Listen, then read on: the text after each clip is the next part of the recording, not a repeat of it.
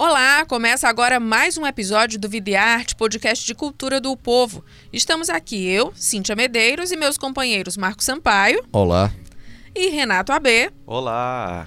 Para um, mais um papo descontraído e informativo sobre importantes temas relacionados ao cenário cultural brasileiro. E por mais que a gente quisesse continuar falando de carnaval, como fizemos nas duas últimas semanas. Dessa vez, meninos, não deu. Porque no meio artístico ainda reverbera a grande novela, literalmente a novela que se tornou a gestão da cultura no nosso país. E agora nós temos uma grande atriz como protagonista dessa, dessa novela. Temos né? uma namoradinha para chamar de nossa. Espero que você faça a diferença. Mas eu não quero ser usado como alguém que está ali no, no teu Instagram, porque dá a entender que eu apoio o governo Bolsonaro e eu não apoio, Regina. Eu nunca aprovei, nunca compactuei com esse governo, inclusive não votei no Bolsonaro. Eu achei muito indelicado da sua parte, gostaria, com todo carinho, que você, por favor, pedisse à sua equipe para que retirassem a minha foto, por gentileza. Tá bom? Muito obrigada. Bom, como vocês ouviram, a atriz Carolina Ferraz ficou realmente chateada com o fato da nova secretária especial da Cultura, Regina Duarte, ter usado indevidamente a imagem dela e de vários artistas em suas redes sociais para mostrar o apoio que estaria recebendo da classe. Após Carolina, houve reação de outras atrizes e atores, como Maite Proença, Luiz Fernando Guimarães, Carla Daniel, e aí a Regina acabou tirando o post do ar. Mal havia se recuperado dessa saia justa, veio mais uma vergonha alheia envolvendo a nova secretária da Cultura. A dupla Sai Guarabira anunciou que iria entrar na justiça pelo uso, também indevido, de sua canção Dona para uma paródia feita por um apoiador do governo em homenagem à atriz. Escuta só um trechinho. Oh, dona, valente tão capaz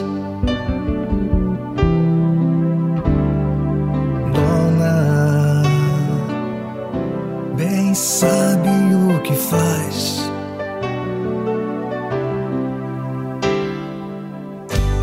Com a sua competência, compromisso e a sua voz, a Regina, essa heroína, representa todos nós.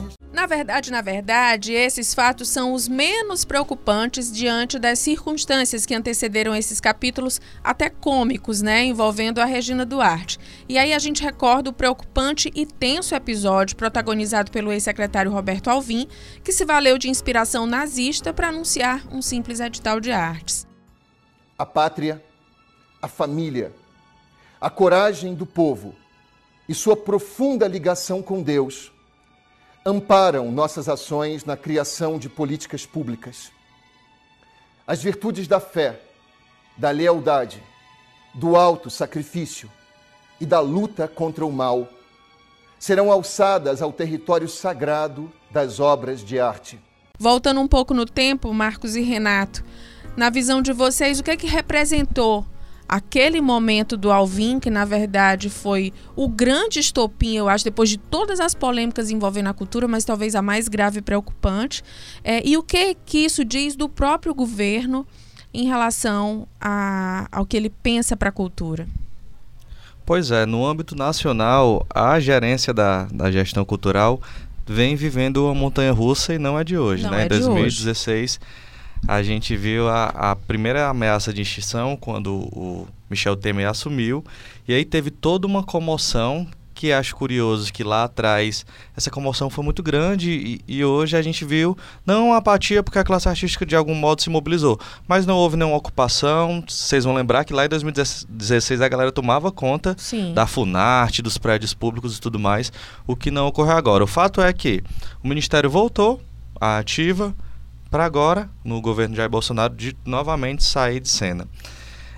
É preocupante porque a gente não sabe nem ao certo, no atual momento, a que ministério a Secretaria Nacional de Cultura está associado, porque era da cidadania, em novembro foi anunciado que ia para o turismo, mas está no híbrido. É interessante que se você colocar, é, eu fiz esse teste no Google, é, Secretaria Especial da Cultura, ela te remete a um site, cultura.gov.br, que está atrelado ao Ministério da Cidadania. Não saiu ainda. A assessoria de comunicação ainda é da cidadania. Tem, tem um pormenor que a Regina já teria se estranhado com o ministro do, Turismo, que é o Marcelo Álvaro Antônio, E especulou-se à época que, inclusive, a pasta voltaria a ter status de ministério para que a Regina se reportasse direto ao, ao Jair é, na Bolsonaro. verdade, ela se- se continuaria como uma secretaria, porém vinculada à presidência É, da República. diretamente à presidência. Como o Collor fez em 1990, né? Uhum. Em 1990, a Secretaria da Cultura era vinculada à presidência da República e com o Itamar Franco, em 92, sim, foi, ela voltou a ter o status de ministério. Ou seja, é uma pasta que historicamente vai e volta e assim não consegue progredir. O que a gente está vendo agora é que talvez ela nem tenha tido tempo ainda de pensar qual os objetivos, qual o caminho que essa pauta vai ter ao longo desse ano, que já está rodando aí. O orçamento para esse ano, se eu não me engano, é 2 bilhões, então ela tem já um, um valor para circular, porém ninguém sabe ao certo qual é o projeto que a Regina tem para essa pasta. Ou seja, mais um momento de definição para uma área que já tão calejada.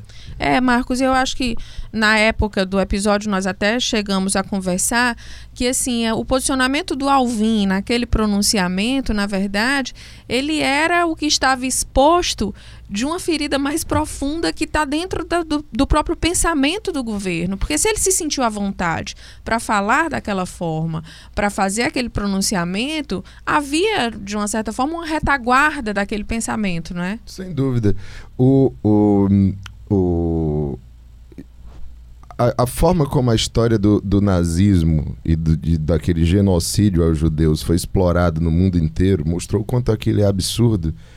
E é impossível as pessoas não se indignarem quando um imbecil coloca uma música do Richard Wagner, que é um, que é um compositor sensacional, mas de, de, de práticas completamente questionáveis, aliás, de ideologias questionáveis, mas a música dele é inquestionável. O- a base política e o pensamento dele que vem por trás dessa música é que é absolut, ah, completamente questionável.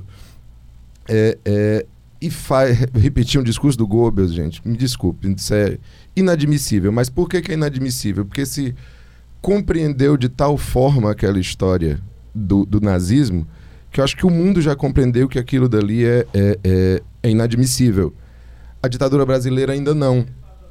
A gente ainda questiona, a gente ainda baliza. Não, é assim, mas foi assado. Aí, se você voltar algum, alguns meses, alguns anos na história do Brasil, a gente vai lembrar que o próprio Bolsonaro, no dia do impeachment da, da, da Dilma, pediu palmas pro, pro Brilhante Ustra, que é o cara que torturou a Dilma. Ou seja, é, é, é, é, é como se fosse, não, nazismo a gente não admite, mas um torturador admite. Não, as duas coisas são inadmissíveis. As duas coisas são absolutamente inadmissíveis. Então, na verdade, ele, o, o, o secretário, ministro, né? Ministro do. do, do, do- Na verdade, secretário especial da Cultura. Secretário né? especial Então, da Cultura. Alvim. É, é, como você disse, ele achou que podia. Ele achou que podia usar aquilo. Não foi um engano, foi um erro de interpretação. Um erro de interpretação? Um erro de interpretação, você. Tá bom, vamos lá. Ele Uma coincidência retórica, né? é, e uma foi a- coincidência muito interessante, uma frase do Goebbels e uma música do Wagner, né? Como assim? O cenário era o mesmo. Havia assim, a vontade a de performar entonação tudo. dele, né? Tudo. É, Agora, existe uma coisa nesse episódio do, do- da foto da, da Regina Duarte, dela ter compartilhado e alguns atores terem pedido para tirar, que eu acho muito importante a gente ressaltar, que foi o fato da Carla Daniel ter pedido para a foto dela de tirar. Porque foi ótimo, que a Carla Daniel gravou uma música muito bonita na novela Bebê a Bordo, e eu acho que muita gente não lembra quem é Carla Daniel. Então, assim, para quem não conhece Carla Daniel, Foi o momento. na novela Bebê a Bordo, ela gravou uma música chamada Rendezvous, que é o que o Brasil tem se transformado ultimamente. Então, assim, e tem um clipe dela cantando isso no Globo de Ouro. Então, obrigado, Regina, por ter me lembrado da Carla Daniel. E é uma loucura porque quando o nome dela foi ventilado, até estava lendo uma notícia de que a Patrícia Pilar, o nome dela no caso a Regina, a Patrícia Pilar tinha se colocado à disposição para ter uma conversa, o que demonstraria que tem um interesse de, já que é uma artista, é alguém que conhece o- a classe, que está vivendo isso há tantos anos, é, enfim, que é um fenômeno no país, que ela não deixa de ser querida pelo país, agora não sei se tanto, mas tinha uma porta aberta que é completamente diferente do Roberto Alvim, que realmente fechou todas as portas. Eu acho que em algum momento se ventilou isso.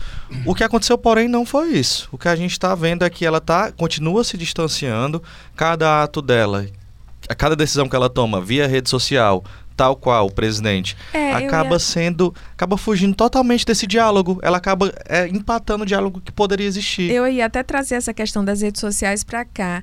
Ela tem sido muito atuante nas redes sociais e isso preocupa no sentido de que será que Regina também vai gerir a cultura via redes sociais, como muitas vezes o presidente tem se posicionado, tem se, se colocado ao povo brasileiro, se colocado a- a política pelas redes sociais via Twitter?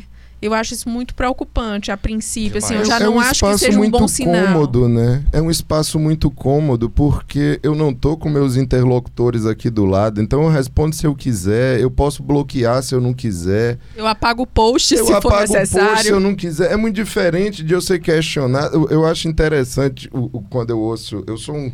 Eu gosto de dizer que eu sou um fiel defensor do jornalismo. Mais do que do jornal, esse, mas do jornalismo, eu acho um papel muito importante. O papel da gente é ser chato muitas vezes, é questionar mesmo, é falar aquilo que o cara tá querendo deixar ali por baixo dos panos. Esse, dos panos, né? Esse é o papel do, do, do jornalismo, é fustigar, investigar. Aí ele diz, não, porque é, é, o cara não dá entrevista, não fala e acha que a população é mal informada. Pois me informe, pois me.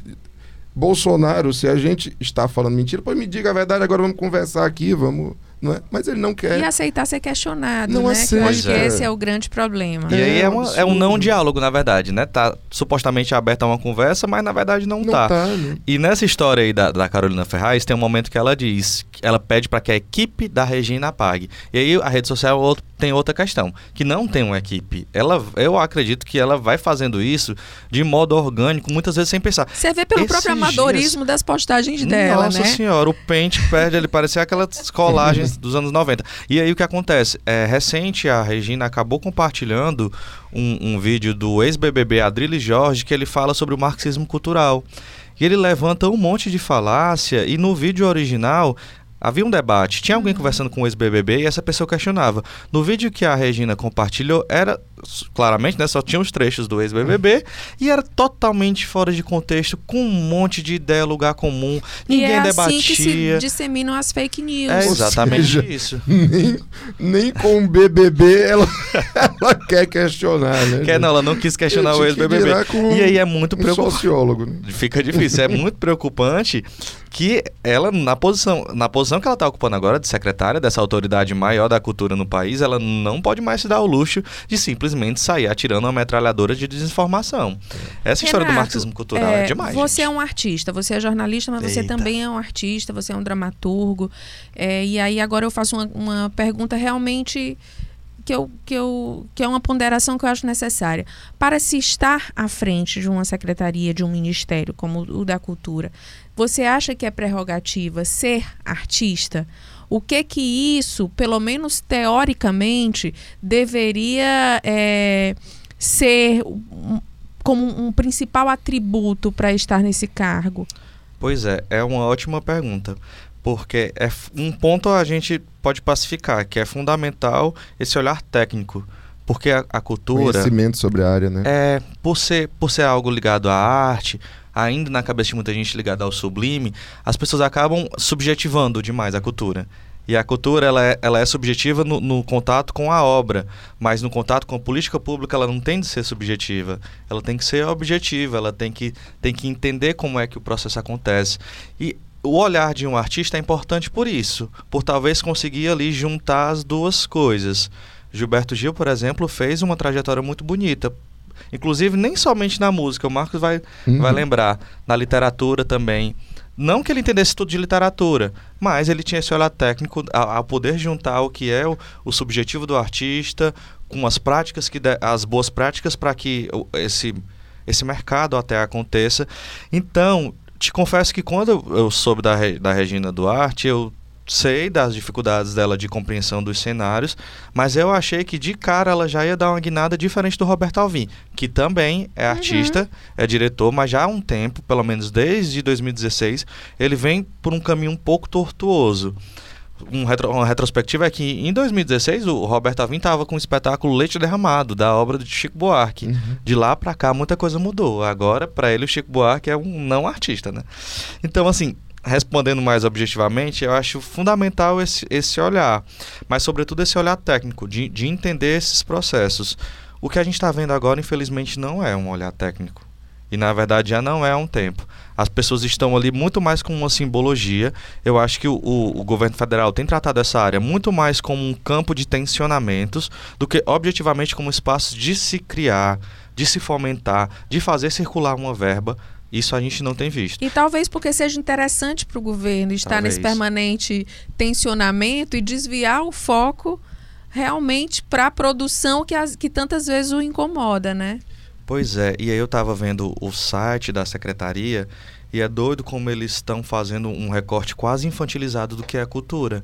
Eles estão apagando todas essas pautas que vêm pairando to, todo esse, é toda essa produção que vai acontecendo, que é sofisticada dos nossos artistas, e eu falo do teatro, falo da música, falo do artesanato, e estão reduzindo a cultura a uma coisa quase uma casinha de boneca. Dá, depois, vocês que estão nos ouvindo, deem uma olhada no, no site da secretaria. Eles estão apagando tudo que é de, de pauta e estão divulgando coisas bobinhas, assim. É quase como se a cultura fosse reduzida a, a uma série de, de pequenas coisas que não dão conta da pluralidade do que é a cultura. Eu acho que o próprio edital que o Alvin veio daquela forma para anunciar, já, já dizia um pouco disso, né? É. É... Tinha um, um, um, um, editor do Videarte, o Magela, que ele dizia uma coisa muito interessante, que, que um caderno de cultura ele pode abordar qualquer assunto, porque tudo passa pela cultura.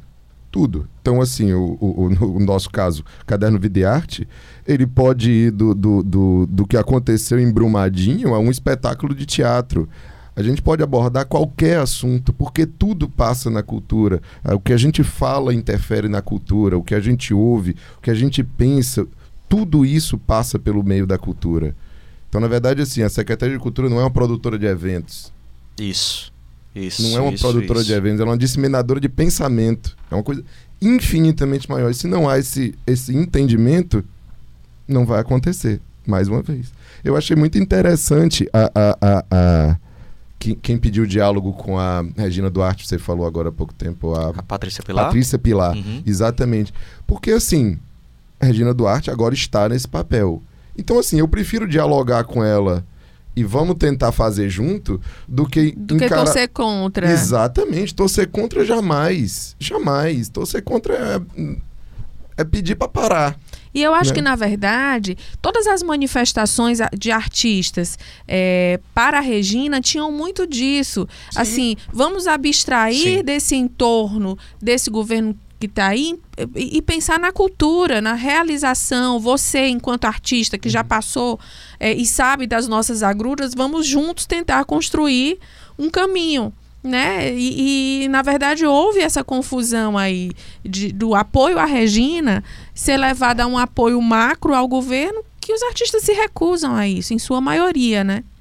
É quase como se realmente esse órgão tivesse virado muito mais um, um, trampolim de polêmica do que necessariamente um órgão que as pessoas sentam e discutem e realmente, objetivamente, vão promover algo. Isso não acontece, não sei com o futuro desse edital, né? Ele, o, que o, o que o Alvin anunciou, ele foi paralisado, mas também ninguém sabe o que, é que vai acontecer com ele. E aí o, o ano está correndo, a gente não, não tem perspectiva do que pode ser essa pasta, do que eles podem estar tá criando para isso. E o impacto disso pode durar anos para ser amenizado, porque o que a gente vê é que as pessoas vivem isso, elas consomem isso. Tem uma série de artistas no Brasil que precisam dessa verba, dessa verba federal para poder ver a coisa toda circular. Não sei o impacto disso. Realmente o que a gente está vendo é que os festivais estão minguando, porque antes eles tinham verba federal, agora ninguém sabe. Então, o que é que a gente vai ver nos próximos Enquanto anos? Enquanto isso, ganha destaque o quê? O sertanejozinho indo em busca do governo para acabar com a meia entrada né, nos shows. O auge. E a, a, grande admiração do Bolsonaro pela música sertaneja, principalmente pelas letras, que ele gosta muito. Daí você tira, né? É... E aqui, gente, sem nenhum, sem, sem levantar nenhuma bandeira, nem para um lado nem para o outro, mas é porque beira o risível Sim. o nível que as discussões relacionadas à cultura têm chegado. Uhum. E se né? a gente quiser levar o nível, a gente vai levar a frase do presidente da FUNAT, Dante Mantovani, que diz que o rock leva ao aborto e ao satanismo. É, é como disse o Paulo Renato, isso é de uma infantilidade. E eles propõem gente. no edital das artes uma categoria específica para a ópera que é brincadeira se falar de produção. Eram cinco óperas, uma em cada região do Brasil, que seriam selecionadas, com todo respeito a quem trabalha Sim. com ópera, mas não está na gênese da nossa cultura. Sim. E não que não se possa ser produzido, mas se abrir um edital e se re- reservar uma parte da verba pública para forçar a produção de, uma, de um estilo artístico que não é nosso, É um, é um olhar quase colonial, assim. Quase não, diria que é colonial ao que é É. cultura, assim.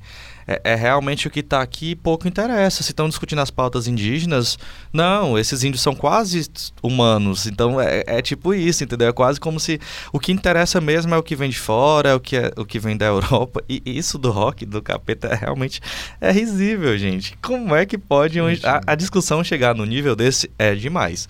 Sobre os sertanejos, é muito grave isso. Porque é uma elitização da elitização. Uma festa de sertanejo não é barata, não, meu povo. Eu até gosto, até gosto. Não frequento, mas até gosto. No Spotify eu escuto. E sei que, assim, eles dominam as paradas. Se tem, uma, se tem uma linguagem, dentro da linguagem da música, se tem um gênero que não tá precisando disso, é o sertanejo. Mas parece que mercantilizam toda a discussão. Ninguém tá muito interessado em pensar a arte, não. É realmente tirar a minha entrada para pensar uma forma de, de conseguir lucrar ainda mais com isso. E aí eu, eu posso até estar enganada, mas eu não vi grandes repercussões é, de, de protesto, vamos dizer assim, a esse episódio. Como você falou, é, em 2016 Sim. houve toda uma movimentação do setor cultural com a extinção do MINC. Esse ano a gente já não sentiu tanto, e aí acontecem essas polêmicas, e são coisas isoladas, um comentário ali ou outro, mas não há uma mobilização de fato, né? A que, que a gente pode atribuir isso? É, eu, eu tenho, eu tenho, não, saberia resumir assim aqui que a gente pode isso por completo, mas eu tenho uma, uma ligeira impressão que, que, que a população, vou falar do Brasil que é o, o local que eu conheço, né? É, é, as pessoas estão ficando mais individualistas mesmo, sabe? Assim, se eu posso pagar, eu não estou preocupado se vai ter meia entrada ou não. Eu acho, enfim, acho que é meio tá indo meio numa, numa onda de cada um por si. Mas isso é muito preocupante. Eu acho que a gente precisa levantar mais esses debates de verdade, sabe?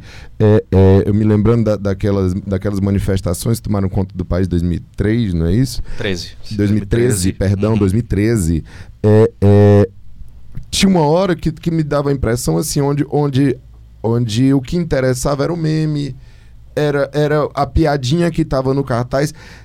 E o, e o protesto em si se resumia aquilo, assim, a cobertura de, de alguns, alguns veículos, alguns jornais, se resumia isso, assim, a fotos dos cartazes, porque eram engraçados, e alguns eram engraçados mesmo, mas, mas e a discussão, onde é que estava?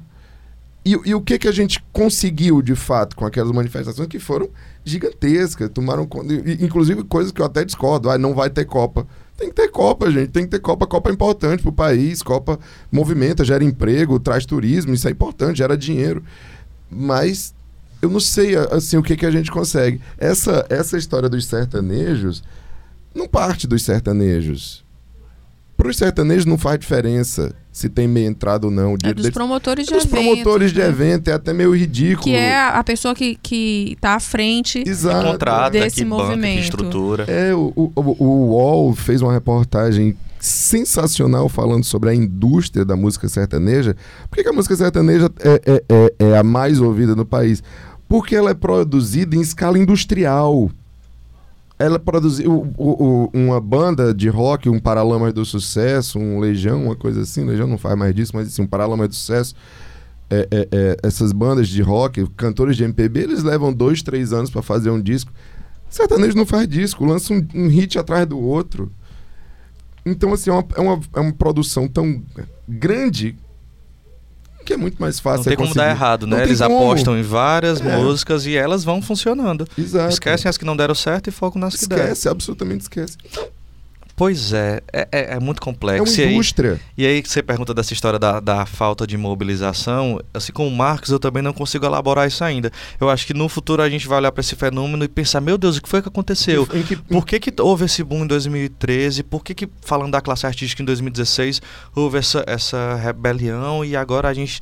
É quase como se esse modelo de governo fosse testando todo mundo, é polêmica após polêmica, e a gente estivesse cedendo não sei, movimento atrás de movimento é quase como se a gente estivesse se acostumando. Acho que tá todo mundo meio apático, tentando entender o que, que é e se acostumando. E aí, trazendo aqui para o nosso cenário, aqui no estado, a gente tem uma classe artística muito atuante, inclusive de um jeito que eu não estou vendo em outros estados acontecer. A classe artística de Fortaleza está se movimentando. Recentemente tiveram um, um, um momento com o, o secretário, secretário é, Fabiano Santos Piuba, justamente para questionar dentro desse cenário nacional que nada acontece, por que, que o governo do estado não está se posicionando mais claramente? Há uma atuação, mas não há uma adesão geral disso, não. Uhum. É quase como. É o que o Marcos falou, é quase como se fosse uma briga dos artistas. Essa briga dos artistas não é comprada pelo resto. Uhum. E aí fica do jeito que está. Você, vamos fazer o nosso meia-culpa aqui Bora. no nosso podcast Vidiar. Vocês acham que a gente foi muito poliana Fomos. no nosso primeiro episódio, quando a gente tentou falar de uma positividade para o ano de 2020? Fomos pícaras sonhadoras. De um 2019 Tal qual a novela do SBT. A gente versatilizou o Dream. Versatilizamos o nosso Dream. Eu acho que sim. no começo de jornada a gente sempre quer né, ter esse movimento de achar que vai ser melhor, mas naquele momento a gente está falando muito da produção artística, desse movimento realmente do artista da cara De uma reação criativa, né? É, na verdade. Um, pronto, reação criativa, uma ótima expressão. Mas o, ninguém sabia que ia acontecer tudo isso. Ninguém sabia que no primeiro mês do ano ia ter tempo. um secretário nazista ali, gente. Ninguém sabia. Perdão se a gente foi muito sonhador. Mas é. é mas a gente estava nas nossas melhores intenções. É, começo do ano ainda. É. Começo do ano. A gente, nosso primeiro episódio, Sim. a gente já não queria entrar aqui no campo das lamúrias, né? E eu é espero que, na verdade, não se transforme nisso. Uhum. Na verdade, o, o, o sentimento positivo persiste eu que sou como sou. mas tem horas que, que, que, fica difícil. É, que pesa, assim. Eu ainda, na verdade, lá no fundo, eu ainda torço para que tenha um momento de tá. Teve toda essa confusão aqui nessa Secretaria Nacional. Vamos começar? E aí a Regina mas aí eu tô novamente sendo sonhador demais. Mas a Regina buscar uma, um, um diálogo, minimamente, pelo menos promover um edital que seja, que de fato promovam a circulação dessa verba, porque a Regina, inclusive, era uma artista muito atuante. Ela, inclusive, teve acesso à Lei Rouanet, foi uma artista que, que o Mira Muniz, que teve acesso ao Mira Muniz. Então, era alguém que estava ali. Então, ela sabe da importância disso. Ela poderia, nesse momento, aproveitar e entender que, assim, tá complicado o diálogo, tá complicado o diálogo, mas vamos promover o básico, que é fazer com que pelo menos se tenha um mínimo acesso a essa verba que está congelada lá no, no, na secretaria. Não sei, eu fico achando que pelo menos algum movimento tem que ter. Ou não, ou de fato a, a coisa vai ficar realmente... a própria classe artística no mínimo, sentido né? do não patrulhamento é, do que tem sido produzido né? Que a gente não tenha da, daqui para frente novos episódios de censura, Sim. de exposições sendo fechadas, de obras sendo retiradas é, de museus por conta disso. Enfim, que ela, enquanto artista e ciente é, da liberdade criativa que o artista precisa ter, que é requisito básico, né, para a criação artística, que ele possa realmente criar, Sim. estar, é, circular o que é, que é difícil, está sendo difícil, está cada vez pior. É, é, o, o, é engraçado porque, assim, a, a Regina Duarte é o Gilberto Gil do Bolsonaro, né? O, o, assim, se ele fosse olhar o cenário de artistas que ele tinha ali do lado, efetivamente defendendo ele, talvez ela seja o rosto mais popular. Porque quem defendeu ele no começo de carreira, do, aliás, no começo da campanha, foi o, o Roger Moreira do Traje a Rigor, que não tem a mesma expressividade dela, foi um cara extremamente atuante nos anos 80, inteligentíssimo e deu no que deu. O Lobão, que já não apoia mais, e ela, ela se manteve, ela é uma figura importante. Inclusive, eu, esses dias eu estava me lembrando que ela, ela, ela tem um, uma, uma. Você está esquecendo do querido Carlos Vereza. Poxa, Nossa Paulo Renato. Não, mas é porque isso um vai render um outro podcast só sobre o Carlos Vereza. vamos ter, vamos conversar sobre ele, mas é, sim. E ela tem uma história que eu vou me lembrar de pelo menos dois episódios importantes, que é o Malu Mulher, que deu, que deu voz a um, a um, a um a uma mulher que existe eu, eu me lembro muito disso, né? Muito Na... antes de se falar em empoderamento, total, né? Sim, total, aí ela tinha, gente, no, quando eu fazia quinta série, eu era o único filho de mulher separada dentro da minha, dentro da minha sala de aula. Quando eu fui trabalhar em escola anos depois, você contava nos dedos o que tinha os filhos que moravam com pai e mãe dentro de casa, entendeu? Quer dizer, isso, e a isso... personagem puxava essa discussão. E né? a Malu Mulher era, uma, era um personagem extremamente forte naquele cenário, começo dos anos 80, e ela encarnou aquilo dali com muita verdade, aquilo marcou a carreira dela. E a viúva porcina Sim. Aquela, aquela novela é, é importantíssima para o cenário político da época também, que é o rock santeiro, Sim. né? Ou seja, ela tem uma importância dela. E se e, embora eu, seja difícil defender a Regina Duarte no atual momento, tem uma coisa que, que eu tenho ouvido muito as pessoas repetirem, que é que é dizer que ela, ela não tem importância, que ela tá velha e que, e que e criticarem porque ela usava ponto eletrônico. Né, na hora das gravações. Eu não sei, Paulo Renato pode até me dizer Pois o que é, que isso gente. significa. Agora, você pegar uma mulher, atriz, profissional, e de uma hora pra outra, botar ela ao resto do chão, chamada de velha. Não, isso é As- indefensável. Isso, é- isso, Isso isso é não é, isso não é correto, isso não é coisa de gente séria, isso não é debate político mais. sabe? Inclusive, o José de Abreu, que é um outro artista que, assim, não que eu tenha. Não que eu esteja, que eu esteja aqui crucificando o José de Abreu e colocando a Regina no pedestal, Sob mas a gente. hipótese alguma. É, vocês sabem muito bem. A questão é que não se pode chegar a esse nível da discussão. não, de jeito de nenhum. falar do corpo da mulher, de que ela, ele chegou a falar disso, assim, que, que os figurinistas tinham que esconder as banhas da Regina Duarte. Que horror. que Gente, horror. isso é inadmissível. Isso aí é, é, puxa o, o machismo, puxa o etarismo, puxa uma série de questões que não tem que estar na pauta. Ele tá, ele, o José de Abreu e, e quem tá tomando essa postura tá indo pro tá sendo rasteiro, tá indo para um outro patamar. E tirando o foco da, da, Da discussão que realmente é. interessa. E né? ela tem importância para dramaturgia, para teledramaturgia, sim, não Uhum. dá para negar. As três Helenas que ela tem no currículo, ela é uma figura importante. Que pena que ela está caminhando para esse lado, É. mas não dá para negar tudo o que ela veio fazendo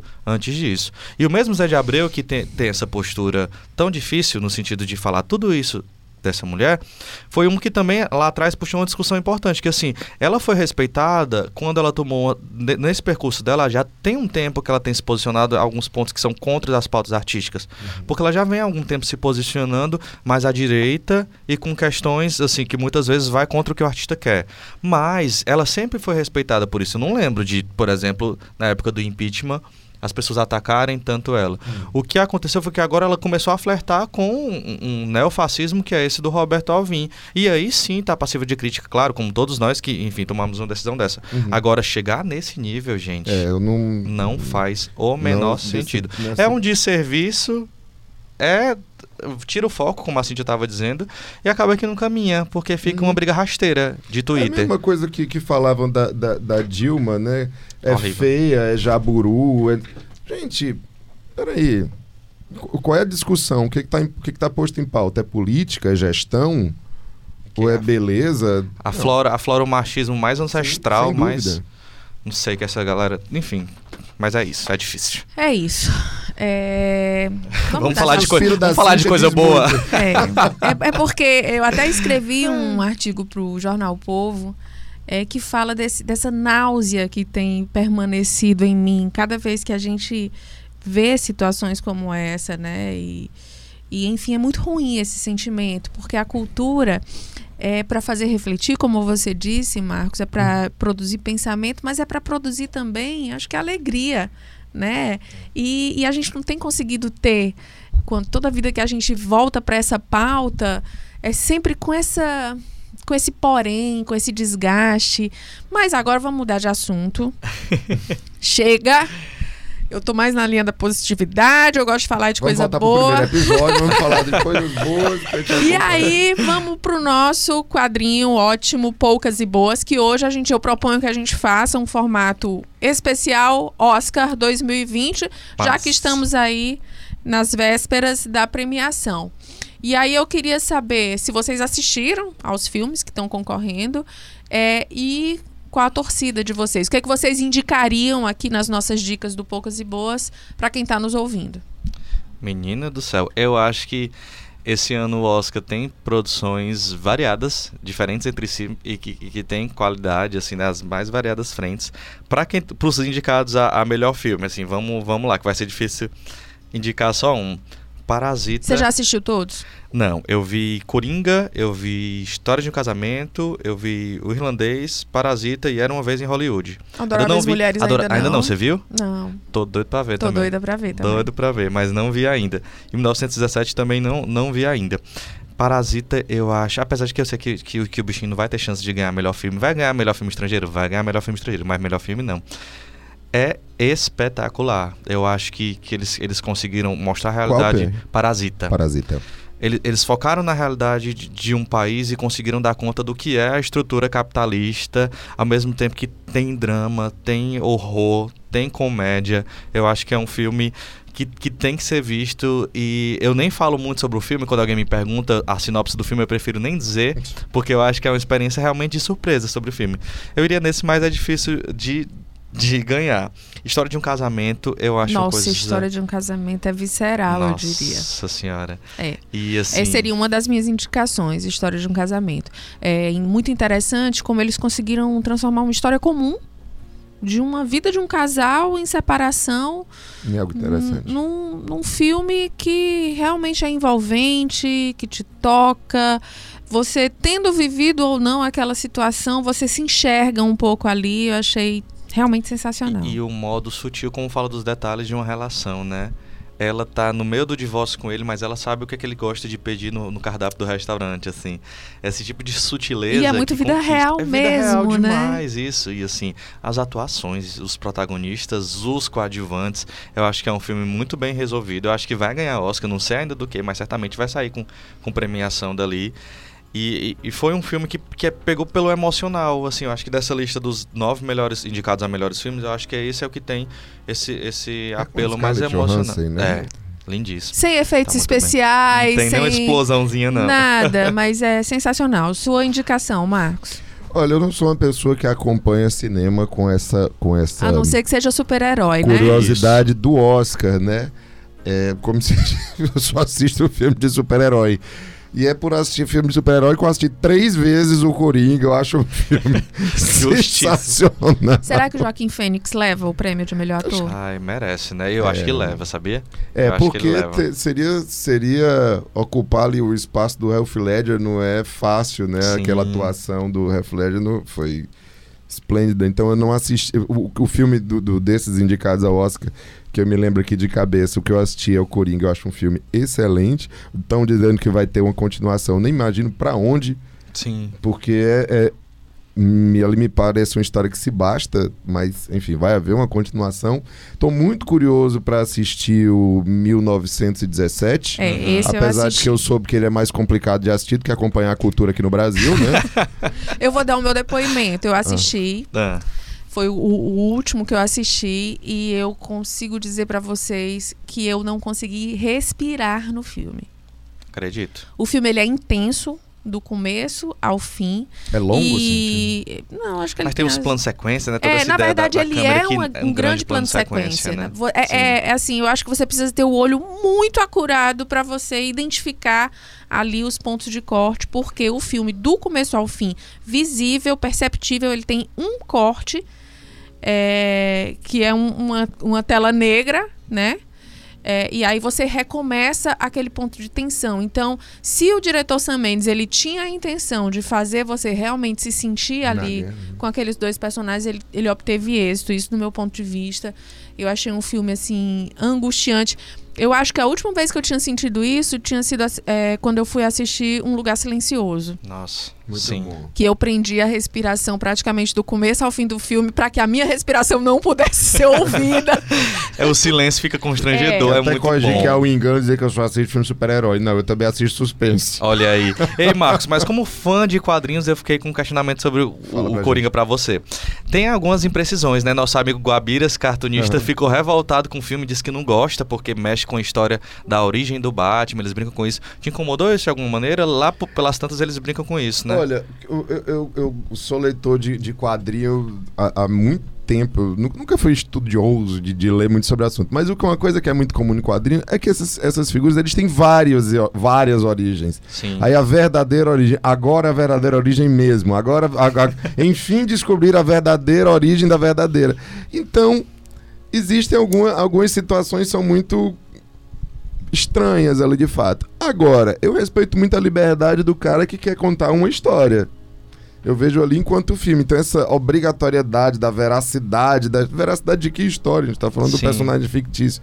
Então, assim, se você analisar ali como o que é um filme a partir de uma história, a história é sensacional. É, e aí Sabe? eu vou Muito falar de um- como uma pessoa que não acompanha quadrinhos, que não conhece, que pouco se importa com a origem do Batman, na Uhum. verdade. Polêmica. É, mas é, assistir ao Coringa pra mim foi, foi uma dor. Ver a dor expressa ali. E por isso que eu acho que o Joaquim Fênix me- merecia ganhar. Eu tava olhando aqui quem são os concorrentes dele, né? Tem o Jonathan Price pelo Dois Papas, Leonardo DiCaprio por, por Era Uma Vez em Hollywood, o Antônio Bandeiras pelo filme do Almodóvar Dor e Glória, o Adam Driver pela História de um Casamento, que Sim. realmente foi muito bom, e o Joaquim Fênix pelo Coringa. Eu acho que, que não dá, não dá pra assim, não dá pra concorrer. Porque o trabalho, a carga dramática que ele conseguiu dar àquele personagem é muito intensa. Ele é já é muito conhecido, né? intensa. Quando ele fez o Johnny a dor Cash, que tem quando, ali atrás. quando ele se joga nesses personagens, ele não vai pra brincar, né? Tem inclusive um vídeo no YouTube do Povo Online que fala exatamente isso. A gente tá com um especial lá de Oscar, gente, acompanha, tá massa demais. E um dos episódios fala justamente disso, como a carreira dele foi preparando ele pra esse personagem. Porque não é a primeira vez que ele flerta com esse tipo de personagem. Alguém que se descola do que é o real, alguém que realmente experimenta um trauma, como é o personagem do Coringa.